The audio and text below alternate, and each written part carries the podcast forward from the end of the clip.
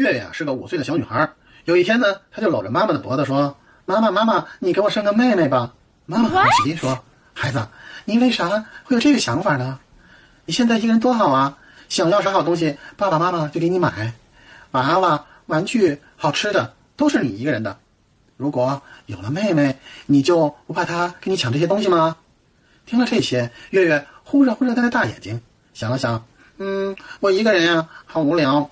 如果有个妹妹，她呀可以陪我玩儿，我会照顾她的，不会和她抢东西的。妈妈听了这番话，微笑着说：“月月真懂事儿。既然你这么好呀，妈妈就给你生两个吧，一个弟弟，一个妹妹，好不好呀？”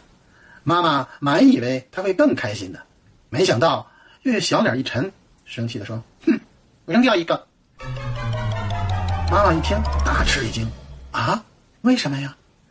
月月柔柔的说：“如果那样，妈妈就太辛苦了，我不能只想着自己有人玩。”哎呦我的妈！妈妈感慨道：“宝贝儿，知我心呀。”